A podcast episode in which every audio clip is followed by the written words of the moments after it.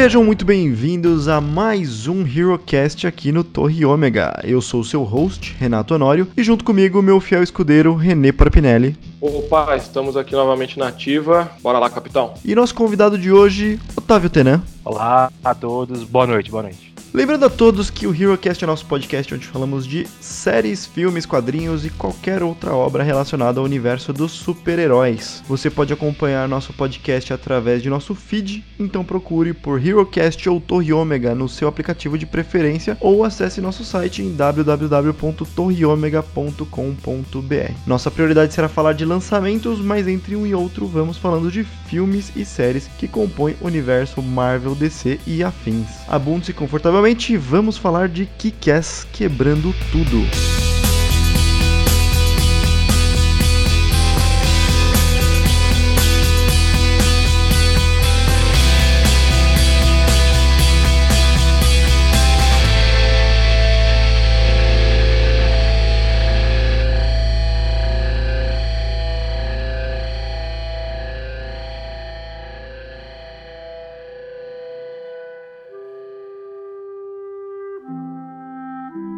primeiro bloco do HeroCast não dá spoilers, pode ouvir sem medo. Nós avisaremos quando for rolar spoilers e aí é contigo. A ideia aqui é que seja um clube do livro, então nós não vamos falar do filme do início ao fim, ao invés disso nós vamos comentar dos pontos que são mais interessantes. Então, Renê, me diga aí, cara, você já pensou em ser um super-herói? Cara, sinceramente, se bombeiro for um super-herói, sim. Olha só, bombeiro é um super-herói, cara. Então já pensei. Entre em prédios pegando fogo para salvar gatinhos. É, então eu já pensei. Pra salvar muitas pessoas, mas, né, gatinhos é o, o clássico. Renê, mas me diga aí, cara, me traga a sinopse, sem spoiler, sobre o que é ass quebrando tudo. Cara, o protagonista aqui, né, dessa vez é o Dave, é um adolescente que curte o mundo geek, é, sofre bullying na escola, apanha na rua, tem aquela, aquele grupinho de nerds de amigo, né? curte bastante HQ de super-herói. Talvez por esse motivo ele passa pela cabeça dele, né? Por que, na verdade, não ter um super-herói para talvez salvar é, ele e os amigos dele dessas, desses bullying e tudo mais? A partir daí, ele decide vestir uma roupa, nada muito elegante, e a princípio combater o crime na cidade ou no bairro onde ele mora. Você fez parecer que ele é um cara muito altruísta. mas na verdade ele é um nerdão que queria ser um super-herói, né? Exatamente. Mas a gente fala melhor sobre a história dele. E, como de praxe, é, nosso convidado Otávio, nos fale, por favor, um pouquinho das informações técnicas, da ficha técnica desse filme. Vamos lá então. É, estreou em 12 de março de 2010, então já, já é um filme que já tem um certo tempinho. É, foi dirigido por Matthew Vaughn, tem no elenco o Errol Taylor Johnson, que mais tarde se tornou conhecido por outros papéis dentro desse universo de super-heróis. Nicolas Cage, grande astro da internet, né? A internet está aí pro Nossa, Nicolas Cage. Nossa, cara. E a Chloe Grace, a Chloe, o nome dela é um, é um desafio. Eu vou, eu vou tentar falar rápido ela sem engasgar. Pode matar o Grace porque ela mesma matou. Tá, é a Chloe Moretz que, que rouba a cena que é virou musa dos nerds aí. Musa dos nerds, né? Mas a gente fala, a gente fala melhor sobre ela. É, até porque nesse filme é, é chato chamar ela de musa nesse filme, hein? Não, não, não pega bem, não pega bem. Exatamente. Então o filme teve um orçamento estimado de 30 milhões e bilheteria no Zeu alcançou 48 milhões e mundial 96 milhões. Números bem diferentes do que a gente falou, por exemplo, no de Iron Man, né, no de Homem de Ferro. É muito mais contido, só 30 milhões de investimento. Lembrando que esses números não são corrigidos por nada, então são 30 milhões lá em 2010, tá? Não tem nenhum índice aplicado aí, correção de inflação nem nada do tipo. Então são 30 milhões que vale mais do que 30 milhões, é um número bem mais contido do que a gente tem aí nas superproduções. E essa ideia desse filme mesmo, ele é uma, uma tentativa de ser um super-herói diferente, né? Uma coisa mais, mais amadora mesmo. Pelo plot, né? Faz todo sentido aí. Eu lembro que na época é, não teve também tanta publicidade. É, eu lembro que não teve tanto marketing assim na época. Eu lembro que era uma coisa mais pela internet, alguma coisa assim, bem diferente de, de, de outros outros filmes por aí que, que teve uma bilheteria um pouco maior. Ah, sim. É, eu, inclusive, eu, inclusive, não consegui ver no cinema não, a publicidade não me alcançou. Eu assisti depois em casa, que eu fui, ah, beleza, que que é isso? Fui conhecer, fui assistir. Mas é, não, não, a, a publicidade não me alcançou a ponto de eu ir ao cinema assistir. Então, que que ele, é, ele é do universo de Mark Miller. Então, eu conhecia já o, o né? Conhecia a HQ. Então, chegou até mim, sim. Mas eu acho que ela foi bem assim. Ela foi bem para os nerds, os caras que colecionavam quadrinho, conheciam Mark Miller e já, já tinham ideia do que era a história. E foi uma adaptação muito competente. No fim das contas, a gente fala daqui a pouco. Mas a gente vai entrar agora no nosso segundo bloco. Esse foi só o comecinho para falar, explicar o que, que a gente vai falar, qual o tema. Então, a partir de agora do segundo bloco, nós vamos falar spoilers, está liberado. Se você se interessou e não assistiu o que quer, é, não leu o HQ, dá uma pausa, vai ler, vai assistir, vai se inteirar, porque senão você vai tomar muito spoiler na cara. Então agora é por sua conta e risco.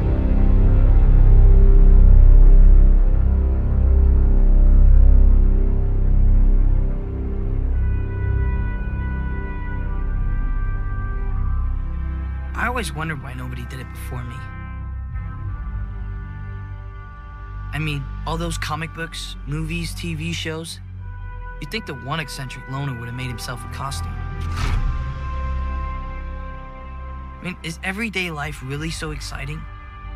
Are schools and offices so thrilling that I'm the only one who ever fantasized about this? Come on, be honest with yourself. At some point in our lives, we all wanted to be a superhero.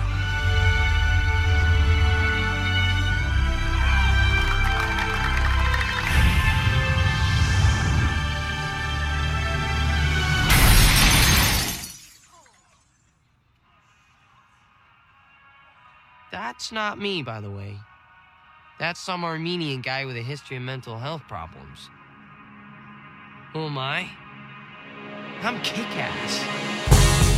A gente falou um pouquinho de Mark Miller e essa história ela foi criada pelo Mark Miller, então ele é o criador de Kick-Ass, ele criou o chamado Millerverse com uma porrada de histórias interessantes, uma porrada de HQ é, eh, diferente e Kick-Ass foi criado por ele lá em 2008. Então, dois anos antes, ele não era tão cult assim, tão antigo e famoso, uh, mas é um roteiro bem legal. Ele foi lançado em oito edições e eu tenho um belíssimo compilado dele de capa dura, que foi lançado aqui no Brasil, bem bonitinho, bem bem feito. Eu acho que eu não sei se veio para o Brasil uh, separadas. Essa eu com certeza não, não peguei na época. Na época eu eu li digital e depois comprei porque gostei bastante. Mas quem é Mark Miller? Mark Miller, ele é um excelente escritor de histórias em quadrinho e ele é conhecido por ter feito diversos trabalhos Marvel, DC e para o seu próprio universo, mas entre eles Guerra Civil, sim, melhor do que o, o do filme, o Guerra Civil de verdade. Ele fez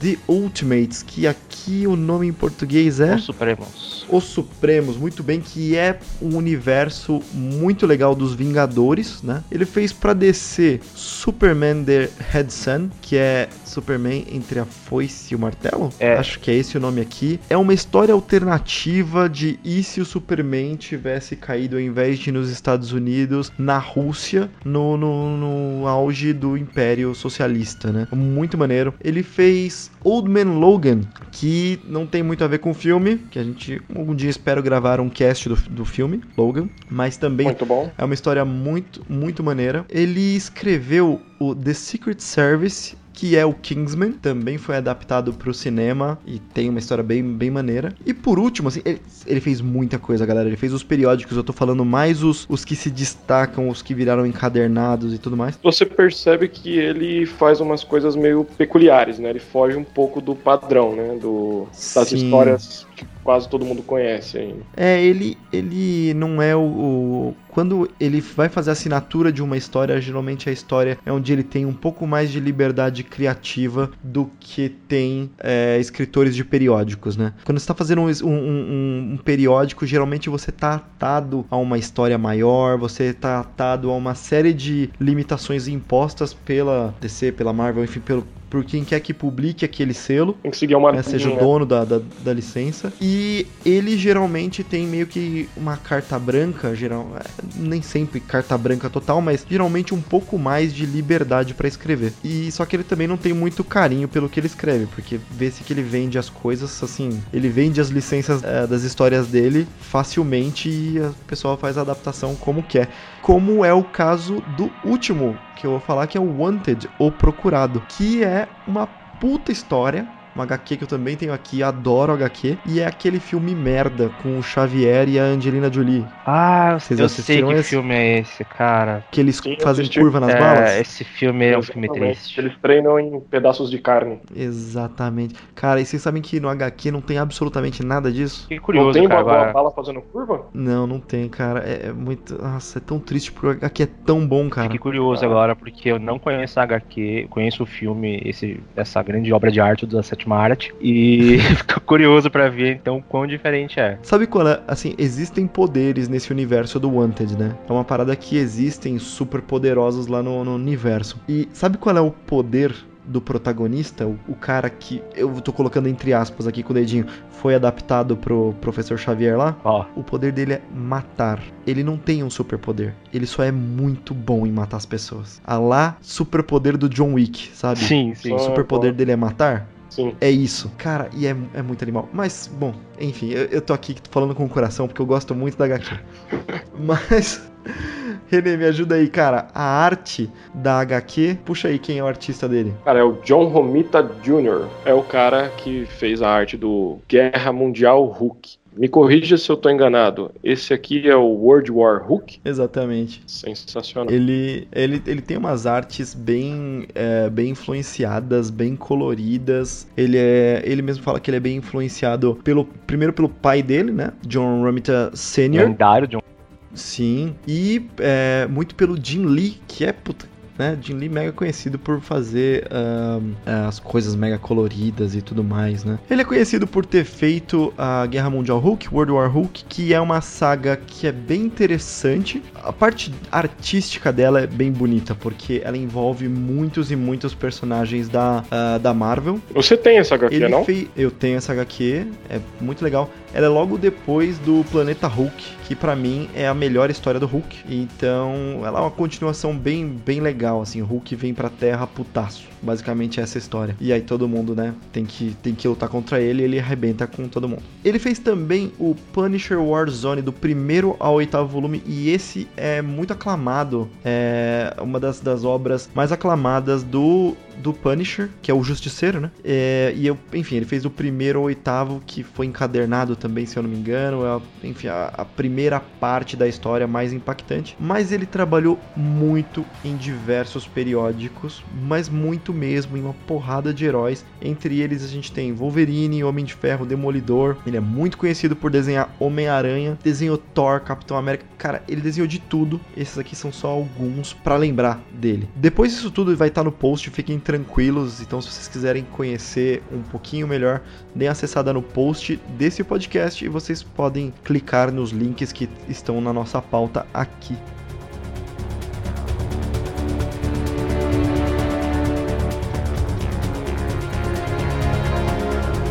Vamos começar falando dos personagens, quem são eles. Então, o Otávio trouxe aí que o Aaron Taylor Johnson, ele é o protagonista aqui, ele interpreta o Dave, é muito difícil falar o sobrenome dele, desculpa. Acho que é Lesilski. Lesilski, é, que é o que quer basicamente, né? E ele é o cara que eventualmente se tornaria o Mercúrio, não o Mercúrio dos filmes do X-Men, mas o Mercúrio do Vingadores a Era de Ultron. Então, ele já tem aí duas passagens de super-herói no currículo currículo. O que, que vocês acharam da interpretação desse cara?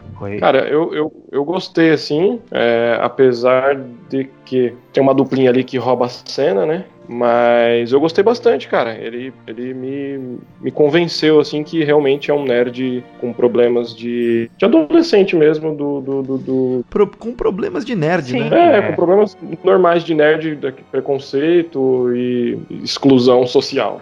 Então, o Aaron Taylor Johnson, eu vi alguns filmes com ele. Um tempo atrás, eu pegando uma sessão perdida de cinema, eu vi um filme chamado O Menino de Liverpool, onde ele interpreta o John Lennon. Nesse filme, particularmente, ele tá muito muito bem, mas ele é muito inconstante. Então ele faz uma interpretação muito boa, como nesse O Menino de O Garoto de Liverpool, que ele tá muito bem. E ele também consegue fazer o, o maravilhoso Godzilla, onde ele tá muito mal. E nesse filme, particularmente, assim, eu, eu acho que o papel também não, não exige muito dele, então ele consegue passar essa coisa do nerd problemático, que, que do garoto nerd normal. Eu só não me convenço muito, assim, uma coisa que no começo do filme já me, me eu ficava sempre, poxa, mas né, ele, desde o começo do filme, ele é muito forte. Ele não me pareceu frágil em nenhum momento. Mas fora isso, fora essa coisa da, da, oh. da, da, personalização ali, a interpretação dele tá ok. Cara, eu reparei isso realmente quando ele coloca a roupa pela primeira vez. Eu imaginava tipo um Capitão América, assim, sabe? Um magricelo, é, bem. Nas cenas iniciais, cara, o pescoço dele tem uns dois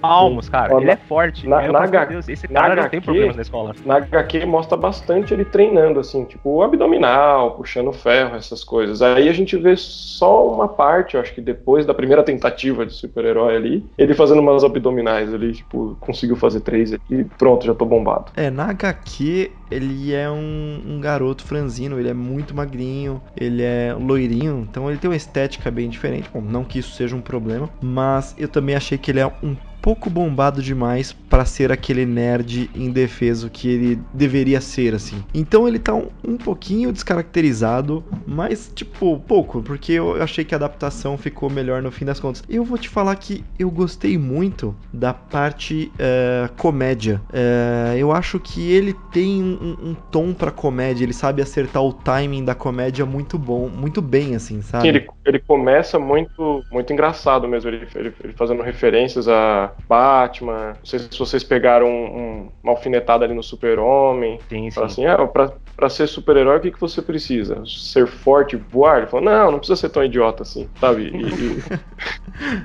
Aí ele não precisa ter poderes, sabe? Tipo o Batman, assim. O cara, mas o Batman tem uns aparatos ali. Ele tem um superpoder, o dinheiro, né?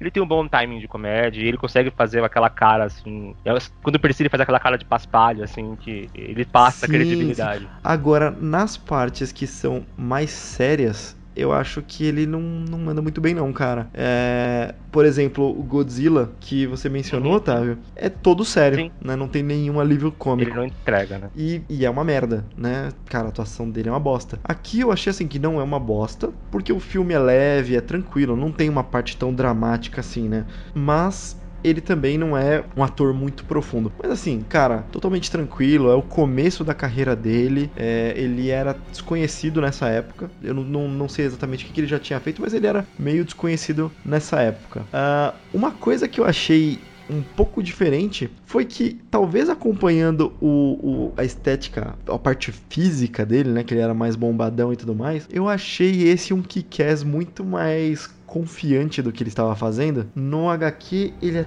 tão cara, ele é tão frágil, tão fraco, né? Ele é tão bobildo. Uhum, uhum. E eu achei que essa adaptação ficou até melhor. Eu gostei desse, desse ponto, porque o que no fim das contas, ele comenta, né? O que, que você precisa para ser um super-herói? É uma dose de alguma coisa e uma grande dose de ingenuidade. Isso. É isso que parece que ele é confiante pela ingenuidade dele. É, o que ele fala é que é que precisa de otimismo e ingenuidade. Sim. E detalhe, e na HQ é um pouco diferente, cara. Ele fala de desespero e alguma coisa. Não lembro o que ele fala, mas ele fala que, tipo, pra ser um super-herói, você precisa de um pouco de desespero e falta de amor próprio, uma parada Era assim, assim, sabe? A HQ é muito mais deprimente, né, Sim, né, não, mas a HQ, lendo ela, eu li ela bem recentemente, né? E ela tem um tom muito mais. É, é, pessimista. Ela tem um tom muito mais pessimista do que o filme. Sim. E em entrevista, o ah, Mark Miller comentou que ele adorou a adaptação Lógico, a gente nunca pode levar isso a sério, né? Total, porque o cara quer mais é que o filme vá bem, né? Mas ele falou que tem algumas decisões que a gente vai falar um pouco pra frente que foram acertadas, que ele fez algumas coisas meio chocantes na HQ, mas que no filme deram uma consertada que ficou bem melhor. Então ele gostou mais da versão do filme do que uh, da versão da HQ. Cara, vou ser sincero que tem umas coisas bem, bem melhores, assim. É, realmente, tem umas coisas mais, mais assertivas, assim. Se eu não me engano, engano, o filme é 16 ou 18 anos, cara. Putz, eu não sei, porque isso é bem, bem confuso nos Estados é, Unidos. É, pra é. Não, deve ser 18, né? Bom, não tenho certeza, mas ele tem umas coisas assim que é, não assistam com seus filhinhos é. menores de idade, tá? Muito menos veja HQ, que é triplamente mais pesado. Não, muito mais. Sim. A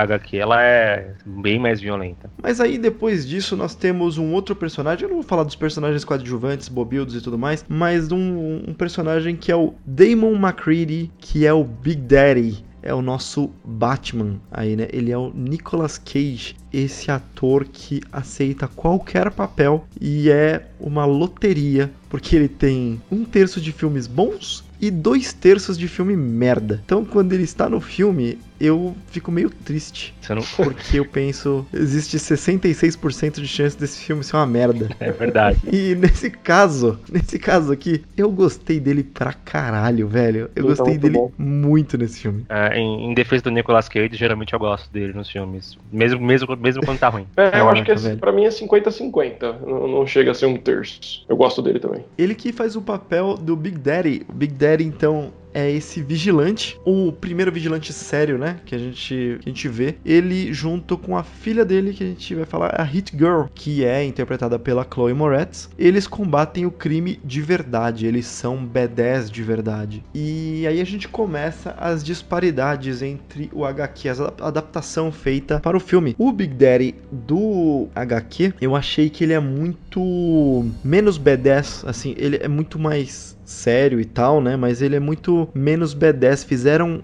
mudaram até a estética dele pro filme para ele ficar muito parecido com um Batman, um Batman puto da vida, um Batman que mata, Sim, tipo é. um Batman Cavaleiro Batman das Cavaleiro Trevas, Cavaleiro das assim. Trevas. Né?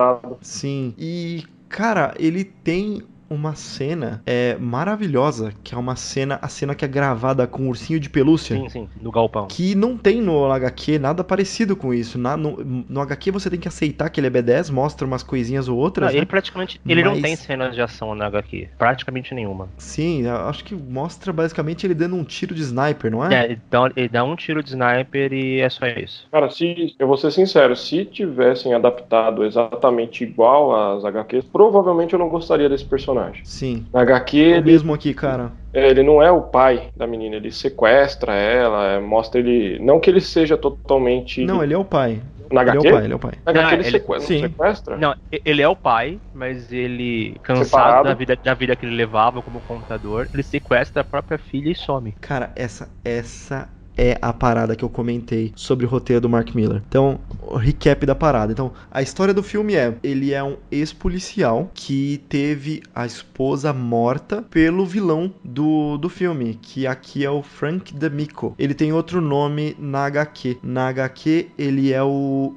John Genovese. Mas, o, enfim, o vilão do filme matou a esposa dele, mãe da Hit Girl, né? Mãe da, da Mindy. Mas no HQ é um negócio muito muito mais pesado, cara. Que ele é só um nerd que gostava muito de super-herói, tava frustrado com a vida, tava, sei lá, depressivo, alguma coisa assim. Sequestra a filha muito pequena e resolve virar um super-herói com a filha. E ele faz uma lavagem cerebral na filha pra ela virar uma super-heroína com ele. Ele faz uma lavagem cara, cerebral e dá uma motivação falsa, diz que a mãe dela morreu. E... É, então, eles levaram, eles tornaram isso verdade no filme. E essa história é só a história que ele conta pra Mindy para que ela se torne a Hit Girl, para que ela ache que está vingando a mãe dela. É, essa diferença de, é, é, bizarro, né? Eu li a HQ depois de ver o filme e eu fiquei muito chocado com a mudança do personagem. Combina com a HQ, a HQ ela é bem pessimista, bem mais dark, o filme ele é, um, ele é engraçado, ele tem uma mensagem mais positiva, todo mundo é mais positivo uhum. no filme. E se, se ele fosse esse personagem no filme, você não teria como gostar dele em nenhum momento. Na HQ, é torcer contra, né? Que ele é muito. É, é na HQ que quando você descobre,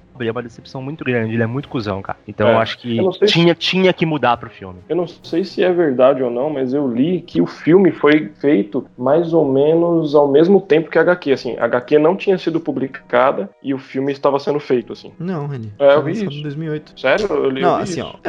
É, é foi lançado em 2008 a HQ e o filme 2010. A HQ era super nova, ah. Sim. É, então, assim, a produção do filme, pra ele ter sido lançado em 2010, ele deve ter sido, sei lá, gravado em 2009, alguma coisa assim, porque ele foi no começo, né, de 2010, foi em março. Então, a HQ era super nova, ela não era cult, ela não tinha o status de cult como ela tem hoje, ela não era um grande... Ela bombou, né, porque era Mark Miller e ele já tinha uma reputação, mas ela não... não, não mas não foi junto, não. Ah, o ponto que a gente deu uma pulada para comentar, mas é que o Matthew, Matthew Vaughn, que é o diretor, ele é diretor, ele ele foi o escritor, ele foi o produtor desse filme. Esse cara, ele tem uma parceria muito forte com o Mark Miller. Então é bem possível que sim, ele já conhecesse a história antes dela ser publicada, porque, cara, ele trabalhou, ele trabalhou fazendo o Kick-Ass, e depois ele fez Kingsman também, ele os dois filmes. mesmo esquema, escreveu eles dois filmes e ele tá, tá produzindo o terceiro agora também, eu não sei se ele tá escrevendo, mas com certeza produzindo. Então assim, ele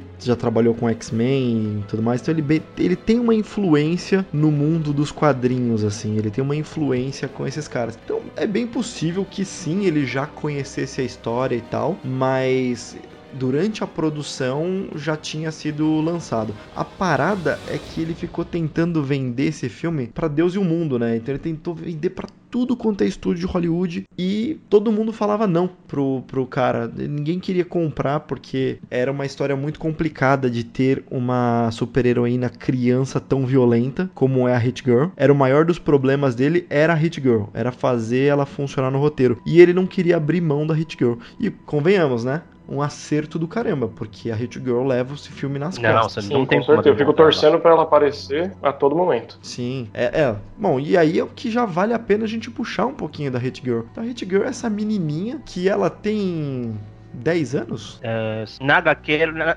eram 10 anos, cara. Eu acho que no filme ela é um pouquinho mais velha. É, não, não, com certeza. No filme ela tem lá, uns 14, 15 anos, alguma coisa assim. Na HQ ela é realmente mais novinha. Mas essa criança que teve a sua história de vida modificada pelo pai, né, maluco. Quer dizer, na HQ, nem tanto no, no, no, no filme, fica complicado falar disso. Mas ela é uma B10. Ela desde criancinha é uma B10. E ela não tem o, o senso social que a gente tem ela não tem repulsa por simplesmente passar uma katana pelo meio da têmpora de um bandido e tirar o topo da cabeça é, dele. Pela forma como ela foi criada, ela tem um outro senso de ética, assim.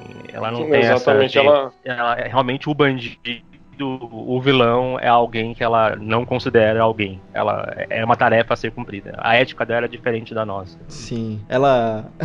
Tem uma cena que, que eu acho que ela é muito acertada no, no filme, que ela caracteriza rapidinho. Você tem ideia rapidinho de quem é essa garota. Que é o pai dela oferecendo ela que ela escolha o presente de aniversário dela. Exatamente. E ela escolhe, ela brinca que ela quer uma boneca e tudo mais. E o pai dela começa, tipo, Nicolas Cage, cara, com aquele bigode, ele tá impagável, né? E quando ele, tá muito... e, quando ele, ele, ele coloca um, um, bigode a mais, quando ele se veste de barba. é, é o Nicolas Cage. É. E, e, e, aí ela começa a falar, não, eu quero uma boneca assim, assim, assado e tudo mais. E a cara dele vai, tipo, quebrando, assim, sabe? Tipo, é. cara, naquele momento. Que decepção. Naquele momento eu achei que era verdade, sabia? Eu achei que ela não, não tava curtindo muito aquilo que ele tava meio que impondo pra ela, sabe? E aí uhum. depois que ela fala, tô brincando, ainda fiquei com o um pé atrás, assim. Eu falei, acho que ela só falou isso isso para agradar ele, mas não, cara. É, é, é dela. Ela, e ela... É, exato. e ela acaba pedindo uma butterfly para ele, aquelas, aquelas facas que, de, de manobra, assim, né? Que as pessoas usam para manobra. O nome é Bay. Bay alguma coisa, tem um nome. É, eu não vou lembrar desse nome agora, mas eu tive uma, uma dessa aí, cara. Sério? Eu e meu primo. É, e a gente aprendeu a fazer essas paradas todas. Óbvio, eu não, eu não jogava para cima. Porque ela. É, porque a parada é o seguinte: se você segura do lado certo, esse negócio de você ficar girando ela sobre a sua mão, né? Nas costas da sua mão e passando e batendo, não sei o que lá a lâmina ela sempre bate com o mesmo lado, que é o lado sem fio, nas costas da sua mão. Então você consegue fazer umas coisas bem legais. Só que quando a pessoa. Então essa parte é muito whatever. É muito bonito, parece que você é o mestre da, da butterfly. Mas é tranquilo. Agora, no momento que a pessoa joga pro alto, aí é um barata voa do caralho, porque você não sabe como é que você vai segurar aquela porra, entendeu?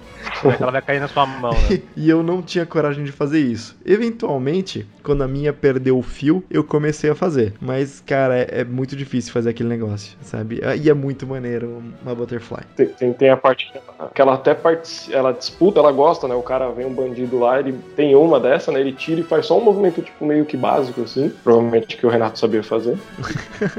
ela gosta, ela, opa, eu tenho uma aqui, tipo, ali foi muito engraçado porque ela fez um papel de criança mesmo, tipo, opa, eu tenho uma aqui também, Sim. olha só. Aí ela tira assim, mas ela começa a fazer uns movimentos que o cara simplesmente só fica olhando até ele arremessar, ela arremessar a faca no peito do cara, né? Aí, aí você falar que esse é um conjunto de cenas que é, ele realmente estabelece bem a personagem. Porque ela é personagem. Ela é personagem. Ela não, ela não é principal, mas ela é uma personagem mais interessante do filme, mais bem Com estabelecido, certeza. né? Durante essa cena, é, é, é, o que, você é eu estava falando. É, ela é badass, ela tá fazendo um inferno naquele, naquela sala, mas ela ainda é criança, ela tá se divertindo também com aquilo. É, tá assim, da, da cambalhota, estrelinha, e, e, e a, a, a, conforme a cena ia se se decorrendo assim. Cara, eu fui levantando assim do, do, do sofá assim, eu fui olhando tal, falei assim, caraca, mano, o que que é isso? Aí depois de tanto ela furar os caras, que ela sempre fazia isso, né? Ela enfincava, enfincava, tal, tal, tal, eu fui me acostumando assim em segundos, até o momento que ela tipo simplesmente corta a perna do cara, o cara em pé, corta a perna do cara, cai, eu falei, caralho, que porra, é uma máquina de, de matar essa menina. Não, é, e é muito é, chocante é porque é uma criança, você fica, meu Deus, o que está acontecendo? Sabe, uma, uma coisa que eu acho muito interessante que acontece nos dois, na HQ e no filme, que eu acho muito importante, é assim. Bom, primeiro, fantasia, então a gente sempre dá aquela colher de chá é super-herói. Eu aceito tranquilo. Mas quando é uma coisa, ela ataca de maneiras que ela não tenta vencer ninguém fisicamente, em porrada, em soco, nem nada do tipo. Ela usa lâminas o tempo todo. Então, assim, nessa cena, ela tá encontrando lá aquela, aqueles traficantes e tal. No HQ, ela usa duas katanas e no filme, ela usa. Parece que é um bastão que eventualmente ela consegue separar em duas partes, com duas pontas que são duas lâminas, né? E ela corta todo mundo sempre com aquele primeiro movimento. Não é, como eu posso explicar, dá três piruetas que não tem função nenhuma. Não é tipo que nem Star Wars, que é muito bonito em Star Wars, tá? Não é uma crítica a Star Wars, em que eles fazem movimentos que não fazem sentido só para girar e fazer o sabre de luz ficar bonito. Uhum. Apesar delas fazer serem umas piruetas, é sempre assim, pulando por cima do sofá, estoca um. Depois volta dando uma cambalhota, corta a perna do outro. É, é sempre uma parada bem direta. É, até porque é, ela é. é criança e ela tá claramente em desvantagem ali, apesar do treinamento todo golpe dela é, é, pra, é pra terminar a luta. E isso é, isso é muito bem estabelecido. Uhum. E nessa parte, é uma parte muito maneira que eu adorei no HQ e foi impressionante para mim ver no HQ que eu comentei que é quando ela tira o tampo da cabeça de um cara. Puta. Cara, é muito animal, velho. É, eu achei essa personagem muito B10 nessa hora, achei que cara, muito, muito legal. E o que eu fiquei impressionado também é que, tipo, o pai dela, o, o Big Dad, ele não tá lá, né? Tipo, de repente ele dá um tiro, né? Na verdade, um cara vem pelas costas dela e o pai dela a, acerta o tiro no cara, né? Aí naquele momento passou um negócio na minha cabeça. Porra, mano, deixou a, mina, a menininha lá sozinha lá, batendo em todo mundo e ele não sequer deu um tiro, só ficou esperando a retaguarda. Eu falei, porra. É, ele tava lá. É o né, contrário. Ele né? tava lá no controle. E essas são, essas são duas histórias que eles mesclam em uma única cena no, no filme, né? Na HQ mostra em outro momento ela lutando contra outros bandidos e ele dá um, um tiro parecido, só que uma coisa que eu notei, eles tornaram ela, criaram essa vulnerabilidade nela no filme, mostrando que ela estava despreparada para pra aquele cara, né? Pra aquele ataque. E o pai dela teve que resgatá-la. Enquanto na HQ, ela é totalmente BDS. Ela é 100% BDS, porque quando o pai dela dá um tiro, não é porque ela estava despreparada, é simplesmente porque ele estava ajudando ela e ela fala casualmente: a propósito, belo tiro, sabe? É. Então no HQ ela é, ela é mais B10 ainda, ela, ela é muito mais forte ainda. Mas acho que tem a ver também com o background diferente do pai. Eu acho que o pai dela no filme, sendo policial, ele é mais fisicamente preparado, mais treinado e mostram isso no filme. Na HQ, eu acho até o fato dele pouco participar é porque na verdade ele é um cara que até outro dia era contador de um banco. Então eu acho que ele é menos é, hábil, talvez, talvez por isso mostre menos ele. Ela é realmente a Beres na HQ. Sim, talvez, sim, com certeza. Talvez tenha Pode ver ser meio isso. que um treinamento, assim, né? Ele, ele tá treinando ela, né? Então, total. É, não, é, é a ideia, né? No, no filme, ele, ele comenta, é, é na HQ eu não lembro exatamente como ele fala, acho que o sonho é mais dele na, na HQ, mas no filme ele comenta que tudo que ele mais quer é fazer com que ela viva as histórias de herói que ela tanto gosta. Diferente do da HQ que eu, eu não mencionei, mas que é uma parte que, nossa, é a parte que quebra a gente, que eles se mudam a cada uma semana, né? Uma coisa assim. E a única coisa que é constante na vida deles é uma mala mala de metal gigante. E essa mala de metal é onde ele carrega, na verdade, a coleção de gibis dele, Isso. que ele vende para manter o estilo de vida, comprando armas, né, e tudo mais. E, e, e, cara, que pesado, né, velho? É engraçado que quando eles abrem, eles mostram HQs reais, né? Sim, sim tem lá número 1 um do Spider-Man, tá número 1 um de outros de outros super-heróis, cara. Aqui no filme como eles como, como, eles levantam dinheiro, na verdade, é quando eles matam os bandidos, mostra uma cena da Hit Girl com uma bolsa só recolhendo dinheiro. Né? Isso, eles recolhem dinheiro para poder financiar é. a operação deles. O cara tem um quarto cheio de arma lá, cara, imagina. Mas o que seria de herói de Kikes, que a gente quase não falou do Kikes aqui, né? A gente falou bastante Big Daddy e Hit Girl, mas o que seria de um super-herói sem o seu vilão? Então nós temos aí o Mark Strong, que para quem não reconhece o nome, é aquele, cara, é aquele careca música do Kingsman. Então ele tá nas, nos dois do Mark Miller aí, do, do Miller. E sabe o que ele fez também já? Ele é o sinestro daquele filme maravilhoso do Lanterna Verde. é ele, cara. É ele, é velho. É ele, cara. Caralho. É ele.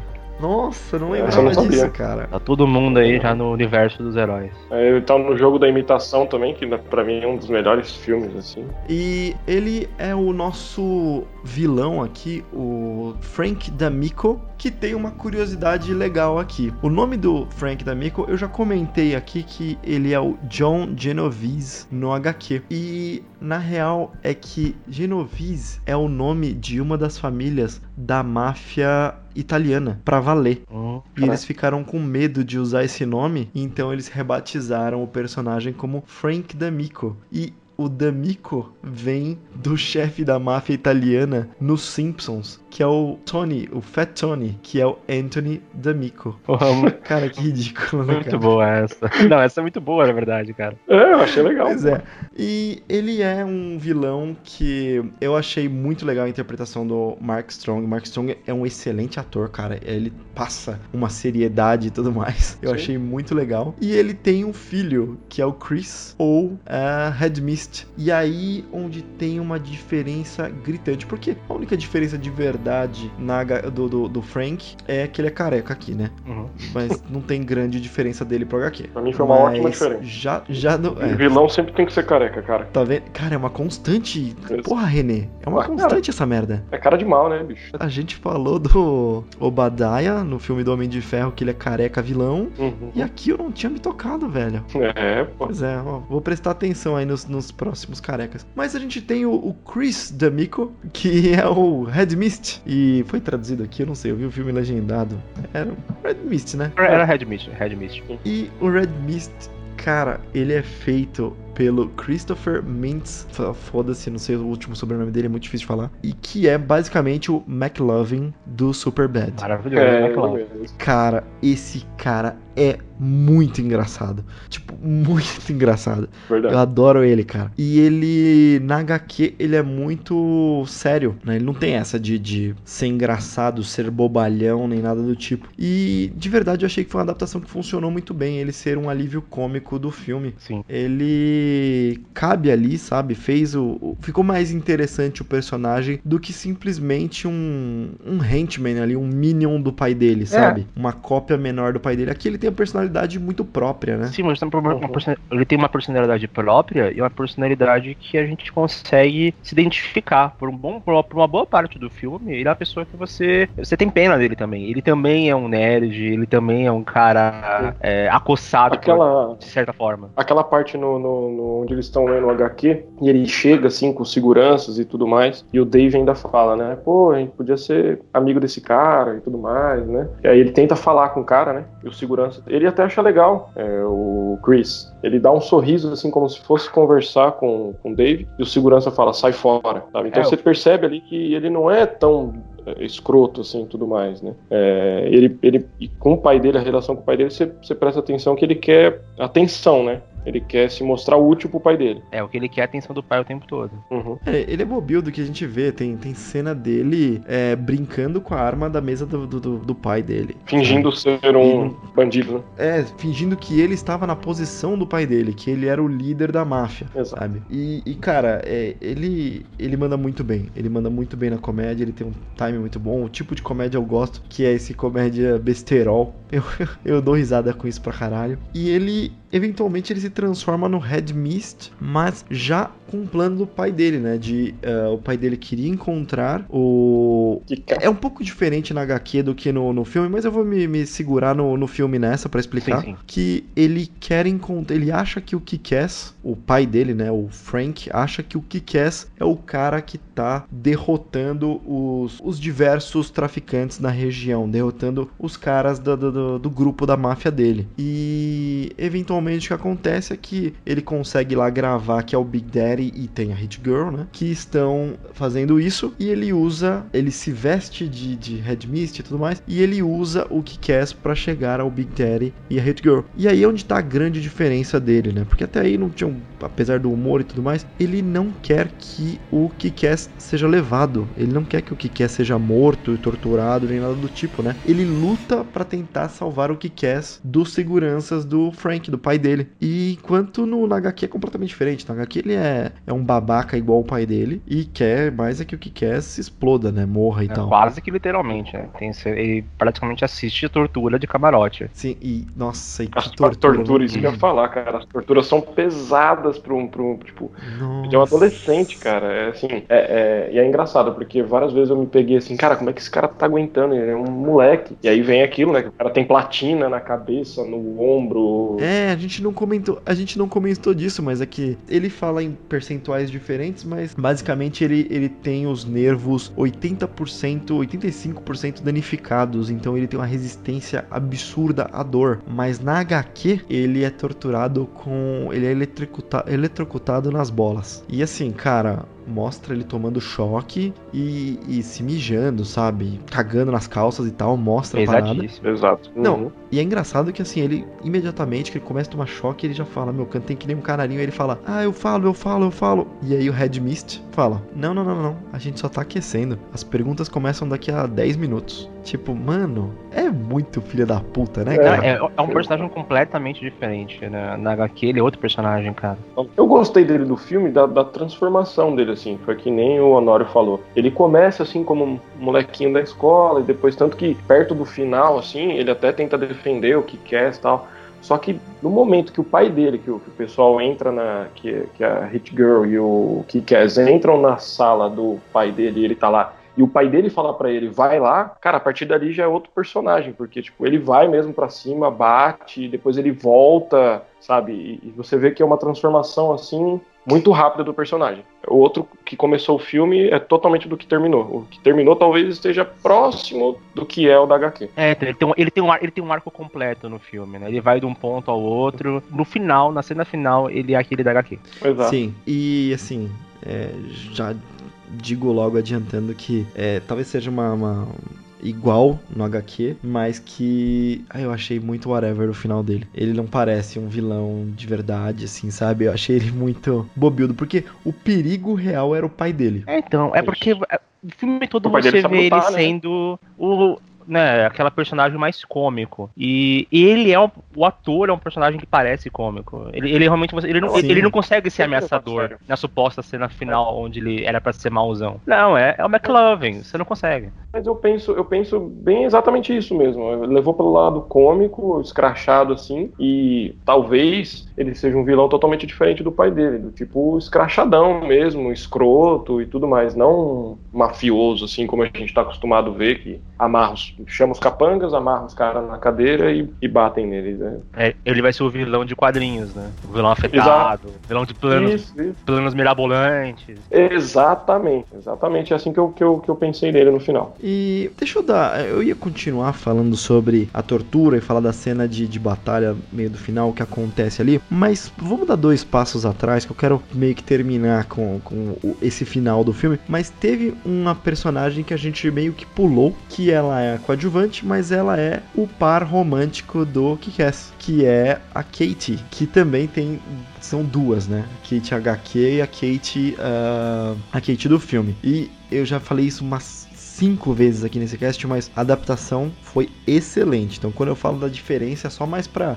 trazer a curiosidade aqui e não entendam isso como uma crítica. Não, sim, sim. Mas a parada é que a Kate é a popularzinha, né? Popularzinha da escola e ela trabalha num, eu não sei se é exatamente a mesma coisa nas duas, mas ela trabalha num centro para de apoio a mulheres violentadas. É, isso é? é na HQ. No filme ela trabalha filme, então. centro de, no centro de apoio a usuários de droga. Hum, tá bom. E aí o ponto é que é o seguinte, por conta do acidente que a gente falou, acidente, né? Por conta do, do, do da primeira vez que o Kikass se tornou o Kikass, que o Davis se tornou o Kikass, ele foi atropelado e tudo mais. Esfaqueado. Ele foi encontrado sem roupas, esfaqueado e tal. Ele foi encontrado sem roupas. E o boato que correu na escola é que ele é, era uma putinha que tava se vendendo e foi. E arrebentaram ele, né? Um cliente dele arrebentou ele. E ela tem uma quedinha pelos patinhos feios, pode-se assim dizer, né? E ela não uma quedinha é, do ponto de vista amoroso, porque ela acha que ele é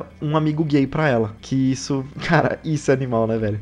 Porque ele aceita ser o amigo gay um puta dela, clichê, tá né? muito afim dela. Um puta clichê, mas, mas é legal, mas é legal, é legal. E cria umas, cria umas cenas muito engraçadas. Só que essas cenas no, na HQ, cara, são cenas muito de vergonha alheia, de umas coisas muito feias, velho. Muito feias. Ele, ele vira o amigo gay dela, também igual, né? Só que diferente do, do, do filme, né? Na HQ, ele não fica com ela. Ele não consegue eventualmente ficar com ela. Fizeram no filme ele ter essa. ele se confessar para ela, né? Falar que ele era o que quer. Na HQ, ele se confessa, só que ela meio que não perdoa ele, né? Que nem no filme. E aí onde ia chegar. Eu vou deixar o Renato falar, porque eu quero saber qual que vai ser a palavra que ele vai usar para explicar isso aí. Vamos lá. Cara, é, então, é animal, porque assim, é. no filme, ele acaba ficando com ela. Na HQ, ela não só fica putaça com ele, como ele fala, tem a narraçãozinha, as bolazinhas de. Quando ele acha que não é gay, né? Isso. Não, eu vou falar da consequência, que é, enfim, ele é, é, é rejeitado por ela e depois recebe uma foto dela. Cara, isso é péssimo. Dela chupando pau. E ele tá escrito um negão, namorado dela, o ficante dela, que porra que seja. E aí ele fala coisa mais depressiva. Nossa, é de morrer isso, cara. e eu não é aguentei é, e bati uma enquanto chorava pra essa foto. Caralho. Cara, isso é de uma depressão, isso é de uma tristeza. Não, total. Caralho, velho. O cara tava com a cabeça. Você imagina isso no filme, cara? Isso no filme é ser animal, velho. Isso é muito bom, mas de afastar 70% dos, dos caras que assistiram. Sim, cara. É, isso aí só. Não, isso, é Não, isso só pode ser feito agora. Só poderia ser feito agora, depois do filme do Deadpool. Antes Exato, boa. Cara, mas, mas sem ter colocado tanta coisa cômica, é aquela parada que o Deadpool ele consegue ser cômico e, e ter umas coisas pesadas e tudo mais. Esse aí eu não sei se eles conseguiriam fazer com a mesma habilidade, mas assim, eles tornaram cômico a um ponto que não poderia ser tão depressivo desse jeito. E se fosse depressivo desse jeito e não tão cômico, o filme não tinha feito tanto sucesso. Ah, não, né? é, que, é, que, é um cômico diferente, né? O, o cômico do, do Kikaz é leve, né? Eles tinham que manter isso, é. né? tem como. E não, e é melhor, e é melhor, porque assim, é, você lê aqui, você lê o final dele na HQ e aquilo é de uma tristeza. O filme ia terminar marcado, tão pra baixo, fica marcado. triste. Eu, eu, acho que se fosse dar nota ia tirar um e meio, dois por causa dessa, dessa cena. Ih, mas então, agora que a gente já é deu esses dois passos atrás, vamos, né? Dar três ah, à frente. Deixa eu aproveitar esses dois, dois, é, dois passos atrás, vou dar só um passo para trás, e só comentar que eu vi uma notícia que o o Mark Strong, ele tá no filme do Shazam, tá? Ah, ele tá no filme do Shazam? Olha só. Sim, muito provavelmente a gente vai ver ele por lá, cara. Então esperar, isso é uma né? notícia né? boa. É uma notícia boa, porque eu só tô vendo coisas meio ruins desse filme, mas pelo menos uma notícia boa. Eu não sei se ele vai ser o vilão, não, não, não peguei a notícia a fundo, tá? Eu sei que ele faz parte, ele é um doutor, eu não conheço muito a história do Shazam, mas eu tinha visto, ele era o doutor Tadeu Sivana. Putz, cara, é, meu conhecimento de, de, de Shazam é mínimo, cara. Shazam, pois é. Né?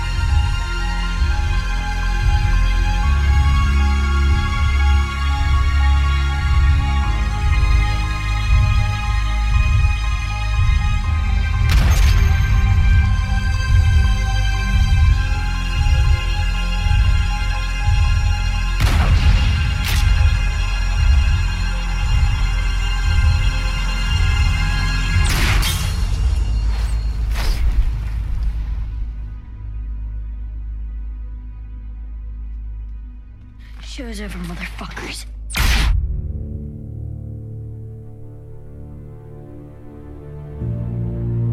Mas então agora vamos dar uns quatro passos à frente, já que a gente voltou tantos passos. E vamos falar da, da cena de tortura e o que aconteceu. Né? Acontece que a Mindy, a Hit Girl, ela toma um tiro no peito. Obviamente ela tá com Kevlar, ela tá com né, uma proteção ali. Mas ela é tirada da jogada e o Kikaz e o Big Daddy são sequestrados pelo uh, Frank D'Amico. E eles estão lá e tudo mais. Tem aquele streaming para revelar a, a, a, identidade deles e mostrar que é, não é legal ser um super-herói, que isso é coisa de, de, nerd, né, e tal. E aí a gente tem aquela é, mega cena de, de ação com a Hit Girl, que é muito maneira, é cara. É demais, que vem. Ela começa com FPS e geralmente quando vai para FPS e vi de Doom, né? O filme do Doom com The Rock, é uma merda. Mas esse foi legal. Ela começa com FPS, puta, matando em todo mundo. né? e o pai dela, cara, é, começa no escuro total, né? Ela vai usando uh, visão noturna e o pai dela taca um fogo nele. E essa cena foi pesada no filme. Foi pesado. Ele, ele, ele, pegando fogo, ele vai ele gritando. Queimando. Né?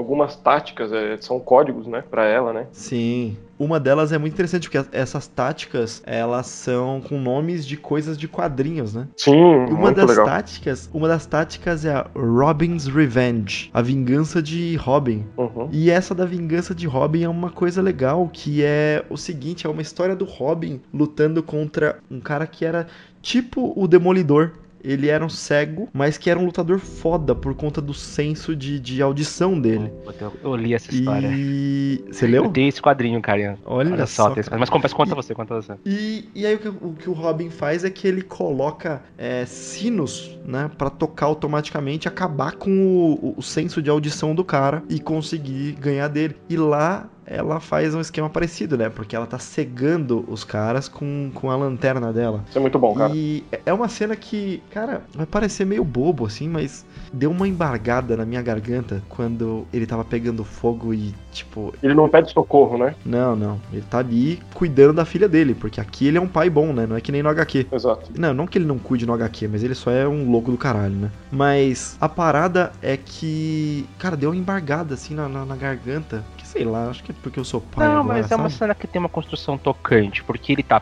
em chamas e tal. Mas ele tá priorizando a sobrevivência dela, porque ela queria ir pra cima Sim. dele pegá-lo de qualquer jeito. Só que ele tava cercado de atiradores. Ele tá pegando fogo, priorizando a sobrevivência dela, dizendo pra ela o que ela tem que fazer. E você vê que, porra, é bastante chocante. Ele tá com a pele derretendo e tal. E no final, quando ela consegue chegar perto dele, ela cobre ele com a capa, sabe? É uma coisa assim. Eu fiquei. Eu, eu também, é, também, também fiquei né, bem tocado na hora. Assim. É bonito, cara. É, o que eu achei impressionante, assim, é a... como ela lida com isso depois da morte dele né? Não fica chorando que nem uma menininha, nem reclamando pelos campos, pelos cantos. Você vê que ela tá preparada, ela foi realmente treinada muito bem por ele. Sim. Ela, fa ela fala, e, aí, usando as palavras dela, ela fala assim: lamentações depois, né? Tipo, vamos, vamos, vamos vingar meu pai e agora não há, não há tempo para chorar. E, cara, animal, assim, sabe? Ela é muito à frente da, da, da idade dela. Sim, é. essa única parte que a HQ é um pouco mais sentimental do que o filme. Não sei se vocês lembram que ela pede pro, pro Dave abraçar ela, né? Não, não, você tá confundindo. É o final. É final. Na HQ é, é depois, na é verdade, é do, do, mesmo jeito, é porque é a mesma coisa. Ela mantém a pose de B10, ela fala, depois não há tempo pra, pra chorar, não há tempo pra lamentar, sabe? Tem razão. E aí, no final, quando tá, acabou tudo, sabe? Já matou o Frank D'Amico, aí sim ela se liberta e fala, fala, você pode me abraçar? Eu acabei de perder meu pai. Puta, cara, que animal, velho. Eu Tá até um calafrio aqui enquanto falo. Foda.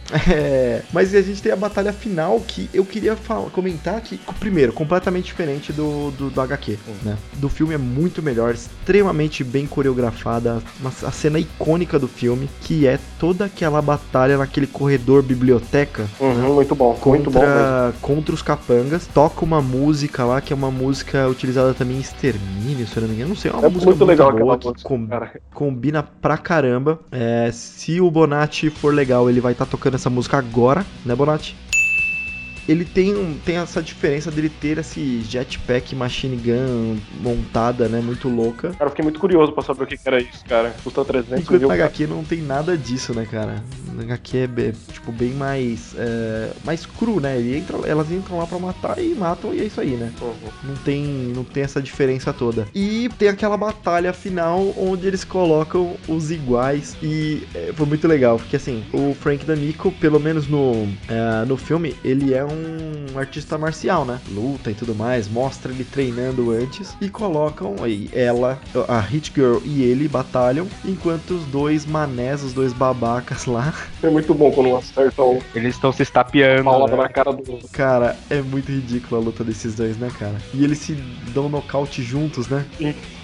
Um porrada do queixo do outro. Ficou legal que é, a, câmera, a câmera pega de cima e ela meio que não faz em slow motion, mas ela faz uma, uma suave câmera lenta lenta, bem na hora que acerta, assim. Vou fazer uma comparação mega injusta aqui, que são categorias bem diferentes de produções, em questão de orçamento, esse tipo de coisa, uhum. ou de relevância das obras. Vai falar de Kingsman não, né? Não, não. Uma coisa muito boa que o Matthew Vaughn faz no filme dele, que por exemplo o Zack Snyder tenta fazer e faz uma bosta, essa caracterização de quadrinho, esses takes que ele faz, esses cortes, esses ângulos de câmera que são diferentes. O quadrinho, o desenho do John Romita Jr., ele faz esses takes assim, planos estranhos, ângulos estranhos, muito, muito igual. E aí ele tentou imitar isso no filme e fez muito bem, porque esse take que o René tá falando, que é o de cima, a gente tem várias dessas coisas diferentinhas assim. Lógico, não é, nossa, super diferente por conta disso, não é super diferente porque ele faz isso o tempo todo, não, mas tem uns ângulos bem interessantes, diferente do que eu acho do Zack Snyder, que ele faz uma, aquela colagem maluca e é o tempo todo isso na sua cara, sabe? Toda cena tem que ser direto de um, de um quadro de quadrinho para lá, e aí não é uma adaptação, é. sabe? Parece que é uma cópia. O Zack Snyder ele pega o quadrinho de storyboard, né? Ele pega e faz cena por Exato. cena. E acho que Exato. é o que você falou, ele, o diretor, o Matthew Vaughn, faz boas referências ao quadrinho, né? No ritmo da batalha. Tem pequenos takes que você fala, isso, se fotografado, era, um, era uma cena de quadrinho. I know, I know,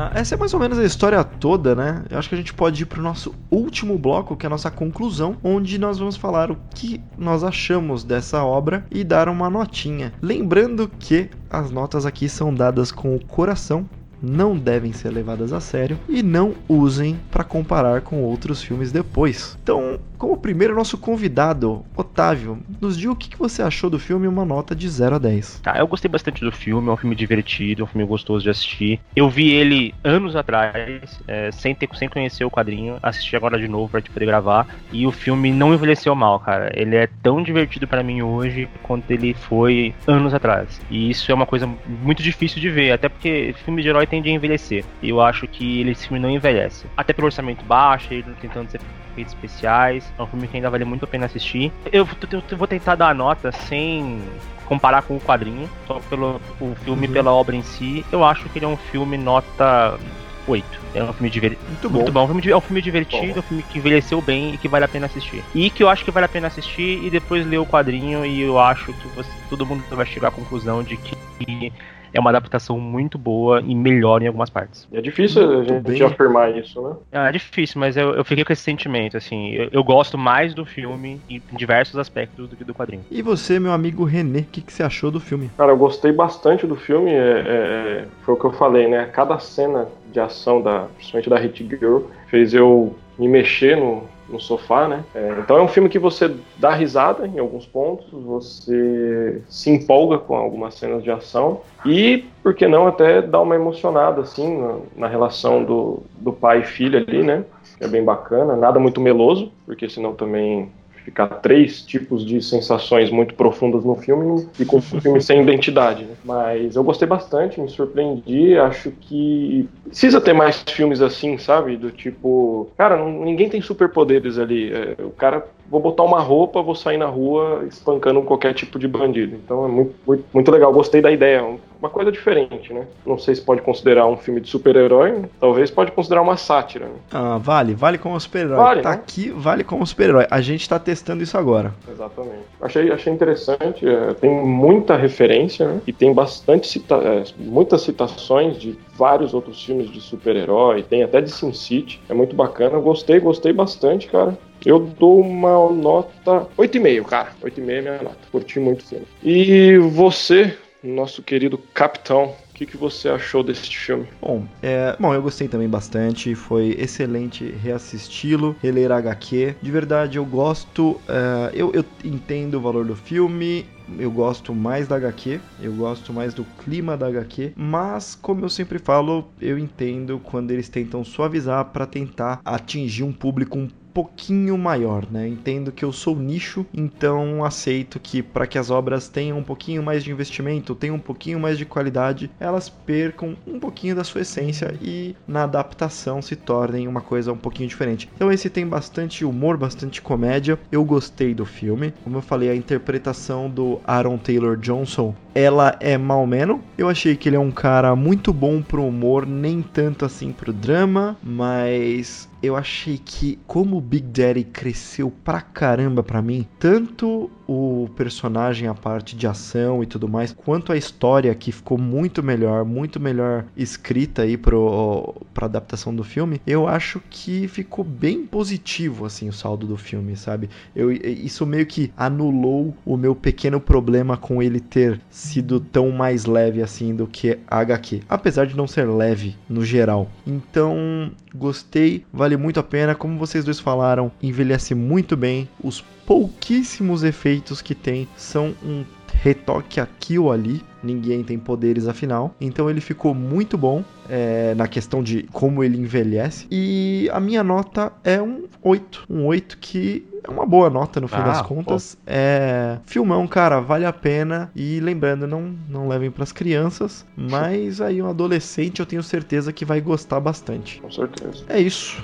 Essa foi a nossa opinião sobre o Kickass. e esse foi o nosso HeroCast. Fiquem atentos para os próximos, então assinem nosso feed através do seu app de preferência no iOS ou Android. Você pode baixar também o MP3 direto em nosso site torreomega.com.br.